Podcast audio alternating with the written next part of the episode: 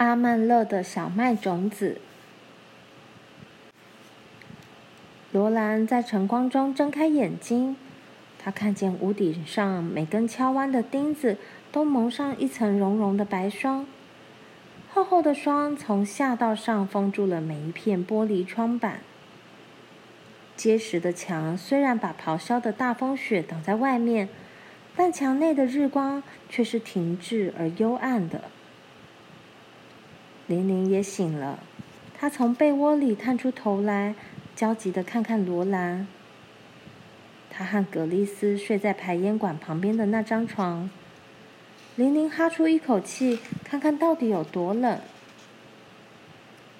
即使挨着排烟管这么近，她哈出来的气也在空气中冻成了白色。但是这床房子盖得真好。连一粒雪都不曾从墙缝或屋顶上吹进来。罗兰浑身僵硬、酸痛，玲玲也一样。可是天亮了，他们得起床。滑下床，溜进寒冷的空气中，这让他差点连气都透不过来。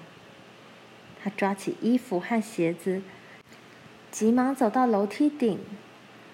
妈。我们可以下来穿衣服吗？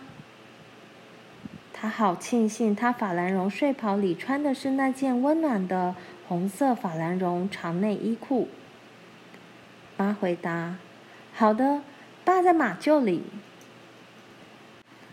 炉灶正热着，灯光好像让厨房更暖和了些。罗兰穿上衬裙、衣裙和鞋子。然后把两个妹妹的衣服拿下来烘干，并且用棉被包着葛丽丝，把她抱下来。当爸拎着半截冻牛奶走进屋里时，他们都已经穿好衣服、洗过脸了。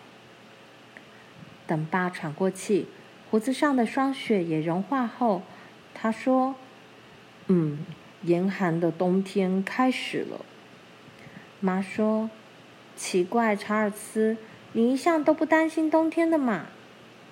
爸回答：“我没有担心，不过这个冬天会是个难缠的冬天。”妈说：“即使如此，反正我们住在镇里，就算暴风雪来了，也可以在商店里买到需要的东西。”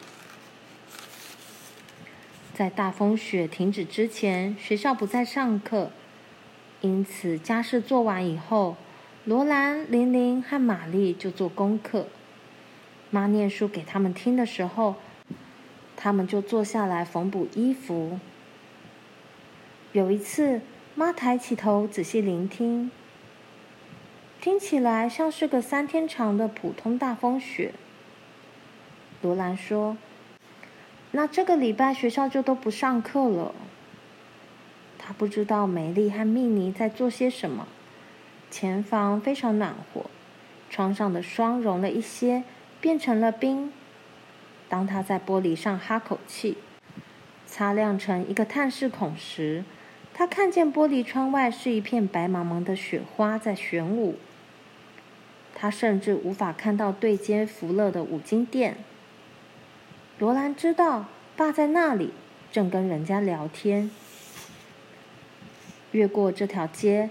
经过考斯五金店、毕斯莱旅社和贝克杂货铺，罗耶怀德的饲料店显得又暗又冷清。在暴风雪中，没有人会买饲料的。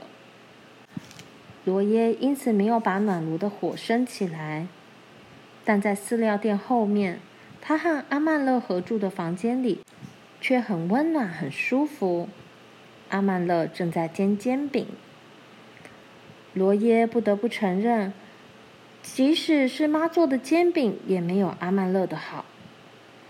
小时候在纽约州，后来在明尼苏达的大农场上，他们从来没想到会自己煮东西吃，这是女人家的事嘛。但是自从他们到了西部，申请放领地从事开垦工作以后，他们只好自己煮东西吃，否则就只有饿肚子的份。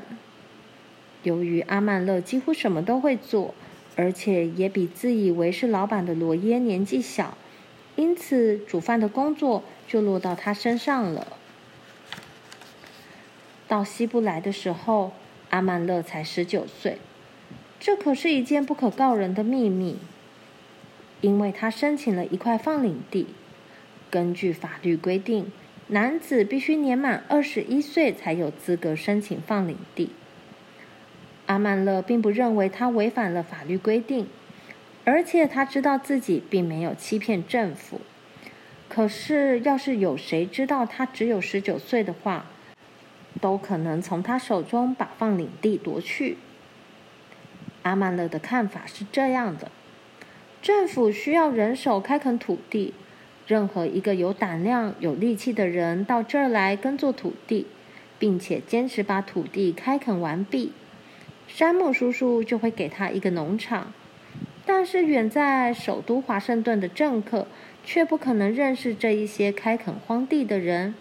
因此，他们必须制定规则来管理他们。其中一项规则就是垦荒的人必须年满二十一岁。阿曼勒知道这些规定通通不像原本想的那样有用。那些政客借着提出合法的条文而得到很好的报酬，接着就把土地交给付他们报酬的富人手上。各地的人都在盗取土地。而且是按照政府的规定在盗取土地。阿曼勒认为，在有关开垦荒地的法律规定中，最荒唐愚蠢的就是限制开垦人的年龄了。谁都知道，天下没有两个人是一样的。你可以用尺来量步，用公里来计算距离，但是你不能把人堆成一堆，用任何规则来衡量他们。头脑和个性完全因人而异，不是任何东西可以左右的。有些人到了六十岁，却没有某些十六岁人的理性。阿曼勒认为，他在任何时候做任何事情，绝不会不如一个二十一岁的人。阿曼勒的父亲也这么认为。做父亲的有权要孩子们在满二十一岁前替他做工，但是阿曼勒的父亲很早就让他的儿子们做工了，而且把他们训练得非常好。阿曼勒在十岁之前就学会了省钱，从九岁起就在农场上做大人的工作。在他十七岁那年，他的父亲认为他已经长大成人了，便让他自己支配时间。想做什么就做什么。于是阿曼勒出去做工，每天赚五角钱，省下钱来买种子和工具。在明尼苏达那段期间，他跟人家合种小麦，收成非常可观。阿曼勒认为他跟政府所需要的开垦人一样好，他的年龄与这件事毫无关系。因此，他告诉土地代办人说：“你把我写成二十一岁好了。”那个代办人跟他挤挤眼，照写不误。现在，阿曼勒已经拥有自己的放领地，也准备好在明年播种的小麦种子。这些种子是他从明尼苏达带来的。如果他能在这片草原支撑下去，再种植四年小麦的话，他就会拥有自己的农场了。他所以做煎饼，倒不是罗耶还可以指使他做事，而是由于罗耶做不出好吃的煎饼来，而阿曼勒最喜欢吃松泡泡、酥酥软软、浇上好多糖蜜的荞麦煎饼。罗耶说：“哇，你听听看，他们从没听过像这种大风雪的声音。”阿曼勒说：“那个老印第安人知道他自己在说什么。如果我们要困在大风雪中七个月的话，煎锅里有三张煎饼，煎饼边缘的小孔在冒泡泡。他以干净利落的手法把煎饼翻个面，看着饼中央金黄色的部分鼓了起来。煎饼的香味和煎咸肉、煮咖啡的香味。”混合在一起，房间里好温暖。挂在钉子上的油灯装着锡皮反光片，发出明亮的亮光来。在粗糙的木板墙上挂有马鞍和马具。床放在角落里，桌子摆在炉灶旁边。这样，阿曼乐可以顺手把煎好的饼放在白色的铁矿石盘子上，一步也不用走动。罗耶说道：“这场大风雪不可能有七个月长，简直太荒谬了！一定会有几天是好天气的。”阿曼乐神态轻松地说：“任何事情都可能发生，而且大多会发生。”煎饼做好了，他把刀子伸到煎饼下面，把饼倒进罗耶的盘子里，再用猪皮在煎锅上抹油。罗耶把糖蜜浇在煎饼上，他说：“不过有一件事可不能发生，除非火车保持畅通，否则我们在这里撑不到明年春天。”阿曼勒拿起面糊罐，在煎锅上倒了三堆圆形的面糊。他靠在排烟管旁温暖的隔间墙板上，等着煎饼鼓起来。他说：“我们该多运些干草，多存点饲料才行。”罗耶吃着饼说：“哦，他们会把火车开过来的。如果火车不来的话，我们就麻烦了。煤炭、煤油。”面粉和糖怎么办？真是这样，我储存的饲料能维持多久？如果整个镇里的人都跑来买饲料怎么办？阿曼乐直起身来，他叫道：“嘿，不管发生什么事情，谁也别想来碰我的小麦种子。”罗耶说：“不会有事的。谁听说过一场大风雪会刮七个月？”他们会让火车再通行的，最好如此。阿曼勒把煎饼翻个面，他想到那个老印第安人，再看看他那一袋一袋的小麦种子。这些种子堆在房间的一头，有些放在床下面。小麦种子不属于罗耶，那是他的。这些种子是他在明尼苏达种出来的。他在那边犁地耕田，播下种子，长成后，他收割这些小麦，把它们扎成一捆一捆的，然后再打麦、装袋，用篷车拖着走了一百多公里路运来此地。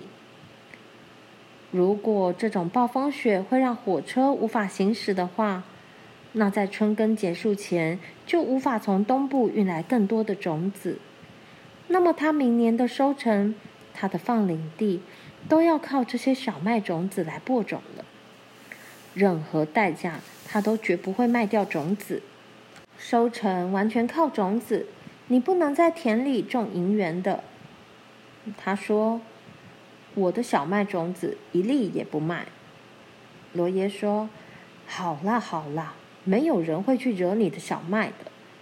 再多来点煎饼怎么样？”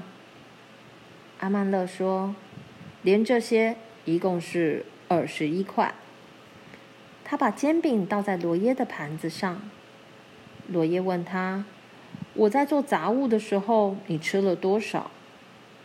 阿曼勒露齿而笑：“我没有数，可是老天，煎着煎着，我的胃口也跟着来了。”罗耶说：“只要我们不停的吃下去。”就不必洗盘子喽。